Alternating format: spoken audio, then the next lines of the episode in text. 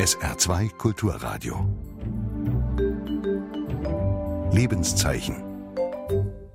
Heute Umkehr zum Leben von Hans-Jürgen Gärtner, Evangelische Kirche. Anfang Mai habe ich in Saarbrücken auf einem Binnenschiff eine Ausstellung über Meere und Ozeane besucht. Das Schiff, die MS Wissenschaft, ist noch bis Anfang Oktober in verschiedenen Städten unterwegs. Eine Initiative des Bundesministeriums für Bildung und Forschung. An 30 Stationen kann man sich an Bord über den Zustand des größten Lebensraumes unserer Erde, der Meere, informieren. Station 9 hat mich besonders beeindruckt und schockiert. Dort ging es um den Plastikmüll, der in den Meeren landet und sich aufgrund von Strömungen im Wesentlichen an fünf Orten ansammelt. Einige dieser sogenannten Plastikstrudel werden mit der Größe Nordamerikas verglichen. Da Plastikmüll kaum biologisch abgebaut werden kann, überdauert er Ewigkeiten in unseren Meeren. Wale, Krebse und andere Meerestiere verschlucken Müllteile oder ersticken daran. Zudem gelangen chemische Schadstoffe in den Nahrungskreislauf und kommen so ungewollt zu uns zurück. Plastik wurde unter anderem schon in Bier und Bienenhonig nachgewiesen. Guten Appetit. Obwohl das Thema Nachhaltigkeit seit einigen Jahren in aller Munde ist, ist dies ein eklatantes Beispiel für das genaue Gegenteil. Wie kommen diese enormen Plastikmengen Jahr für Jahr ins Meer? Dafür müssten umgerechnet jeden Tag Kolonnen von LKWs Plastikmüll direkt ins Meer kippen.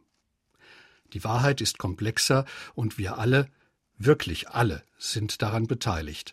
Dazu zwei kurze Beispiele. Erstens. Jedes Mal, wenn Sie duschen, sich die Haare oder Hände waschen, gelangt ein Schwung mikroskopisch kleiner Plastikteile ins Abwasser.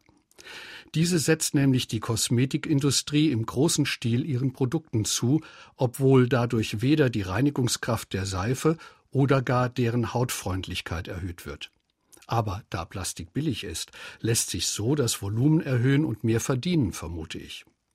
Dieses Zeug wird von den Kläranlagen nicht aus dem Abwasser gefiltert, und gelangt also über die Flüsse direkt ins Meer. Für wahrscheinlich Hunderte von Jahren. Zweitens, ich habe mir kürzlich beim Bäcker ein Teilchen zum Kaffee gekauft.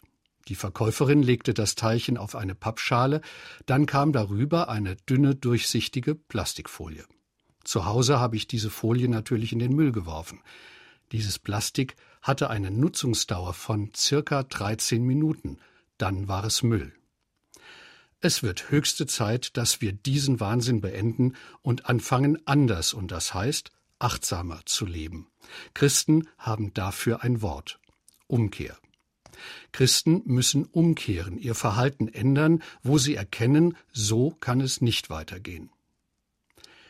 Die Erde ist des Herrn und was darinnen ist, der Erdkreis und die darauf wohnen, so steht es in einem Psalm der Bibel. Der Psalmbeter bekennt damit, dass Gott diese Welt mit allem, was in ihr lebt, geschaffen hat. Wer sich selbst als einen Teil dessen ansieht, was Gott alles geschaffen hat, der kann aus diesem Glauben heraus die Verantwortung dafür spüren, diese Welt als einen Lebensraum zu erhalten. Und dazu gehört dann unter anderem auch, die Meere nicht zu einer Deponie für Plastikmüll zu machen. Auch wenn man dafür das eigene Verhalten ändern muss. Ich weiß, dass manchmal nichts so schwer scheint wie genau das. Und das gilt auch und besonders für das Konsumverhalten. Aber das ist die vielleicht wichtigste Stellschraube, an der wir alle als Konsumenten drehen können. Die Erfahrung zeigt, dass die Industrie reagiert, wenn Kunden Plastikverpackung ablehnen und gezielt nach plastikfreien Produkten fragen. Plastik vielleicht nicht vollständig, aber weitgehend aus meinem Leben zu verbannen, soll in diesem Jahr mein Beitrag sein. Meine persönliche Umkehr zum Leben. Vielleicht sind Sie ja auch dabei. Sie hörten ein Lebenszeichen von Hans-Jürgen Gärtner, Evangelische Kirche. Nachzuhören im Podcast unter www.sr2.de.